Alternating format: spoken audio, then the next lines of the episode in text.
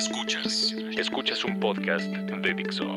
Escuchas El Deprebook con María Isabel Mota. Por Dixo. Dixo. La productora de podcast más importante en habla hispana.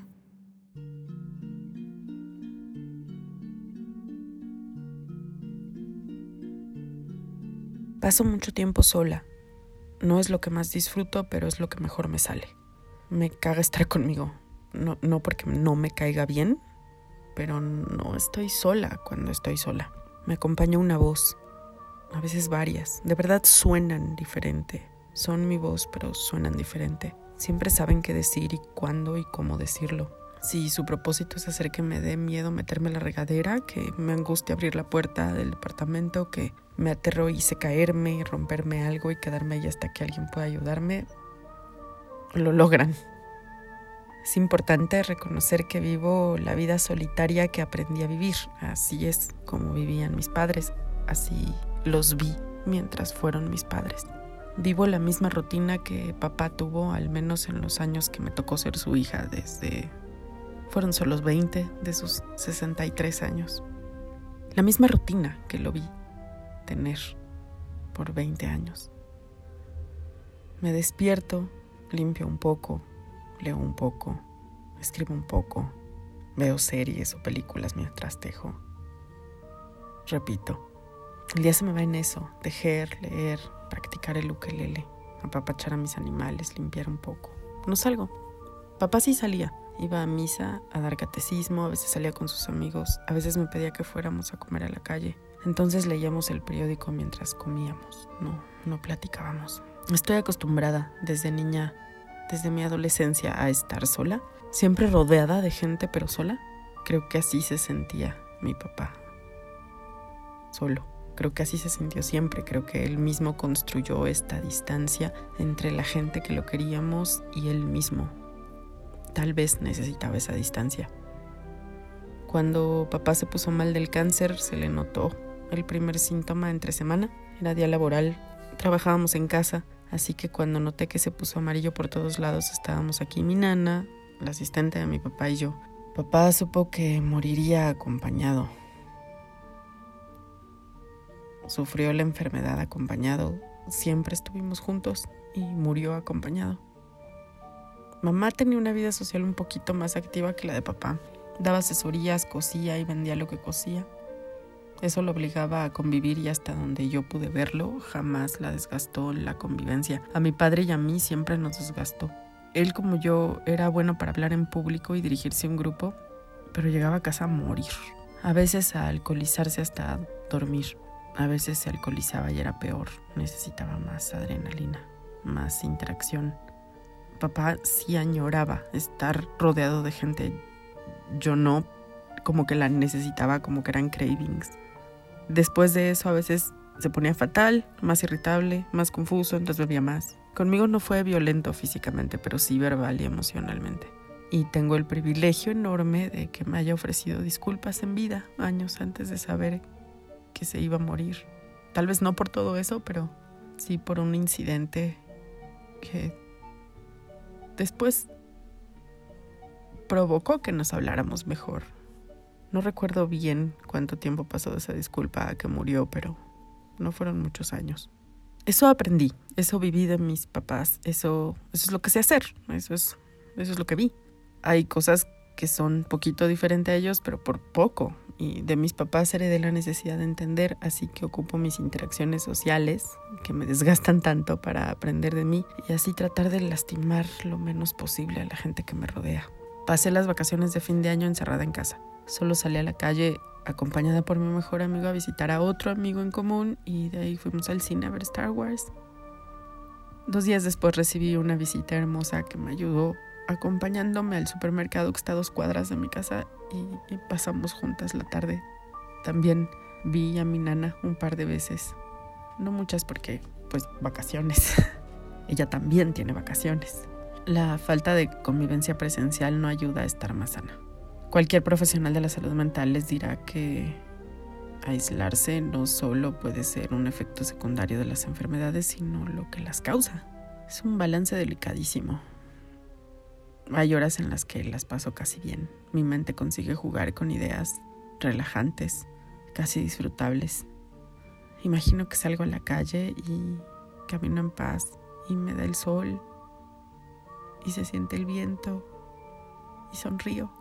Imagino que veo gente pasándola bien, sonriendo y que no, encuentro a nadie en el camino que me hará sentir intimidada o angustiada.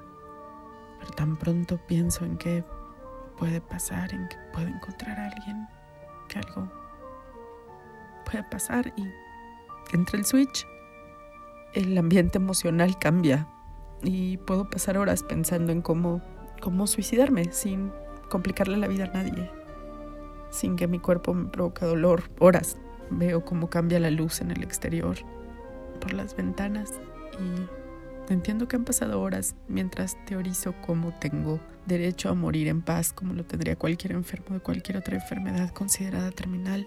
Hace años le puse nombre a esas horas en las que la vida se, se me va consumida en el miedo. No digo su nombre muy seguido en voz alta, a veces siento que la invoco si lo hago.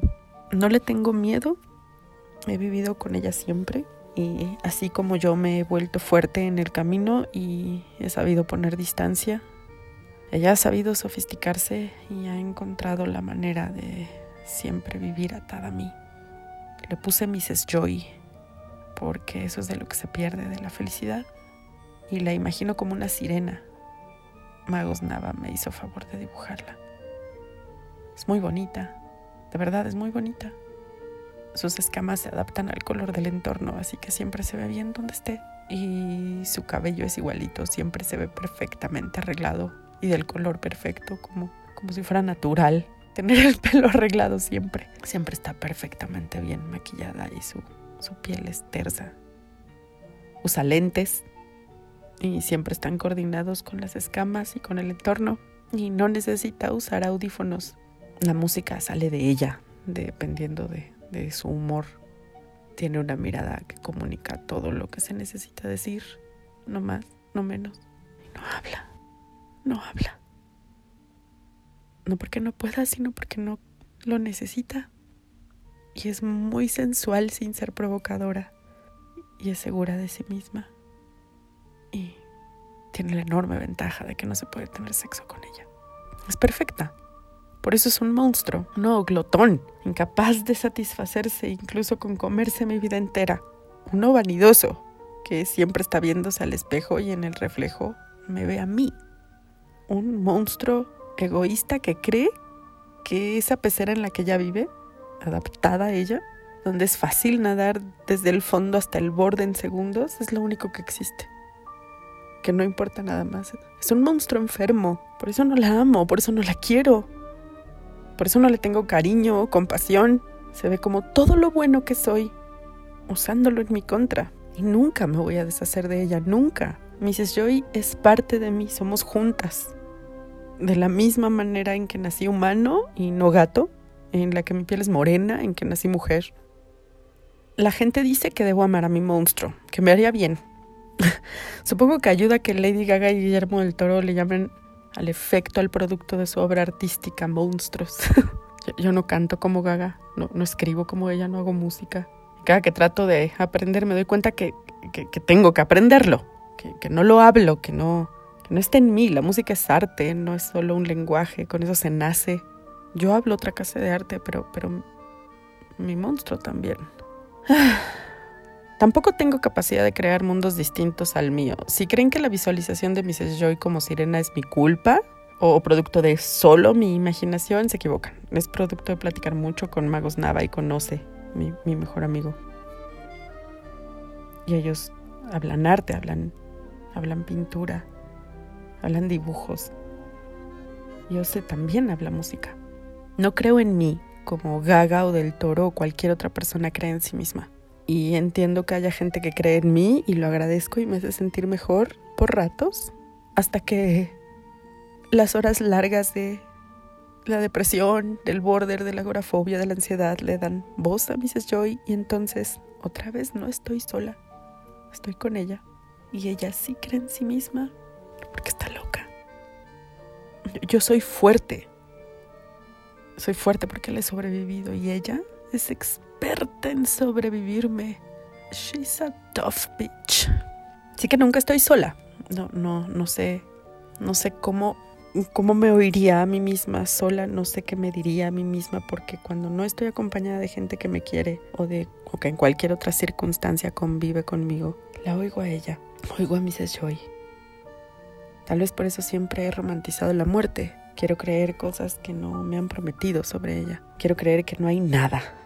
Quiero creer que no hay afterlife. Quiero creer que no hay una versión celestial o infernal de esto después de morir. Quiero creer que de verdad nos hacemos uno como la fuerza, como imaginó George Lucas. Quiero creer que mis 21 gramos de esencia se vuelven parte de algo más grande, donde Mrs. Joy no es posible, no, no computa, donde donde me siento parte de todo sin lastimar a nadie, donde mis palabras no existen porque no son necesarias, donde, donde mis miedos no tienen donde existir o crecer, y donde de alguna manera recuerdo que se siente ser querida y aceptada por mí y por la gente que me quiere. Estos días han sido difíciles, las vacaciones, como, como dije antes, me, me colocan en un dilema. Por un lado estoy profundamente agradecida por tenerlas, estoy en casa, no tengo que salir, no tengo que lidiar con el desgaste de estar en la calle sola con mis miedos, hasta que llego a la oficina donde hay gente que me quiere y me acepta como soy, junto con gente que quiere que cambie porque no porque no me acepte, sino porque le duele que no me sienta bien. Agradezco tener casa, que, pese a mis Joy tengo trabajo y lo hago bien. Agradezco tener tanto que puedo compartirlo y darle hogar a animales que de otra manera habrían tenido una vida más complicada. Agradezco tener plantas, tener comida, saber tejer y saber cocinar. Agradezco lo mucho bueno que hay en mi vida. Y luego está Mrs. Joy. Y a ella no le importa que tenga casa y que esté escribiendo en un aparato tan absurdamente caro que además me fue regalado. No le importa que tengamos donde vivir sin pasar fríos y hambre. No le importa que haya gente que me quiere y que yo tenga suficiente salud para no vivir entrando y saliendo de un hospital, o peor aún, sin, sin poder tener alguna clase de atención médica. No le importa nada porque, porque ella es perfecta. Sé que dice unas cosas insoportables. Estos días ya cercanos a volver a salir a la calle se ha intensificado su discurso porque tiene miedo, porque nos asusta abrir la puerta, salir a la calle, pero sobre todo nos asusta convivir, decir lo incorrecto, hablar y que nuestras palabras lastimen o confundan al otro. Pero ya se acaban las vacaciones y mañana hay que salir. Así que para callarla, para enseñarle que yo sí puedo ser amable, a veces casi consigo hacerlo sin las malas mañas que ella impone. Me obligué a pedir ayuda en Twitter. Le pedí a la gente que me mandara un emoji y que me dejara decirle algo bueno sobre sí mismas. Aclaré que no importaba si los conocía en persona o no. Publiqué el tweet poco antes de la última noche del 2019. Empezó el 2020 y he recibido 108 respuestas. Espero que sigan. Quienes contestaron me regalaron una correa para la sirena Mrs. Joy. Ambas somos buenas diciendo cosas amables, solo yo puedo sentirlas de corazón. Mrs. Joy usa lo bueno de del otro para lastimarse, lo que invariablemente lastima a quien recibe mis elogios. Pero si no le dan nada a ella para usarlo, si solo le damos un emoji, un emoji random, la obligo a pensar solo en el otro, no en nosotras, no en, nuestros miedos o en los míos o en los suyos. La obligo a pensar en el prójimo más que en mí misma, porque el prójimo es el verdadero espejo, no el monstruo. Nunca voy a estar sola, nunca voy a poder saber quién soy por mí misma. Si eso fuera posible, si eso fuera humanamente posible, entonces habríamos nacido de otra manera. No sé, no sé conducirme correctamente en sociedad. Mis, mis papás tenían razón. No, sé conducirme en sociedad, pero sé querer y sé sentir compasión y eso me salva. Mrs. Joy tiene una habilidad enorme para encontrar el frijol en el arroz y esa me ha dado de comer siempre. Cada quien sus habilidades. Poniendo ese tweet decidí usar las dos habilidades. Espero que ya esté confundida. Espero que se vea en algún espejo y se vea desarreglada y fuera de lugar y que nada combine con ella y que la música sea inadecuada y que no le quede otra más que llorar en sus propios miedos. Quiero que esté asustada de mí. Quiero que algún día me respete, quiero que entienda que está condenada a vivir conmigo como yo con ella y que estoy haciendo mi mejor esfuerzo por no sofocarnos. Gracias por contestar el tweet, gracias por oír el podcast. Gracias por oírme, gracias por oírse y por oírnos. Gracias por decirme que sí sirve. Espero poder seguir haciéndolo.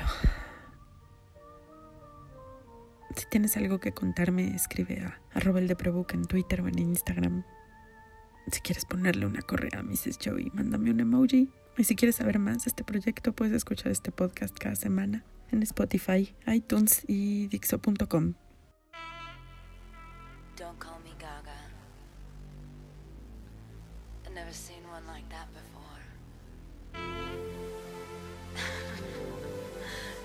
look at me like that.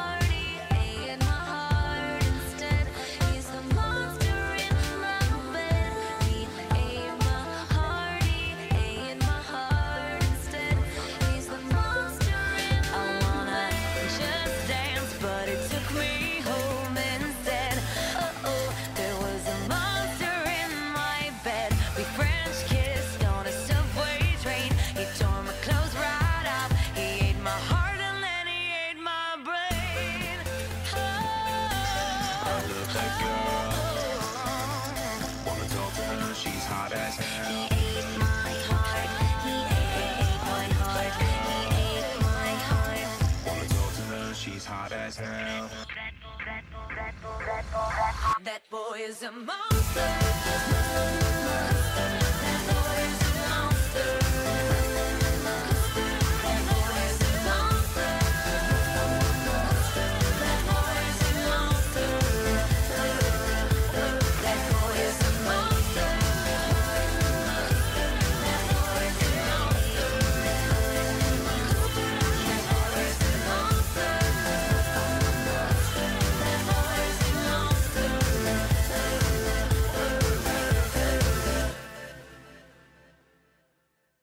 Dixo presentó. El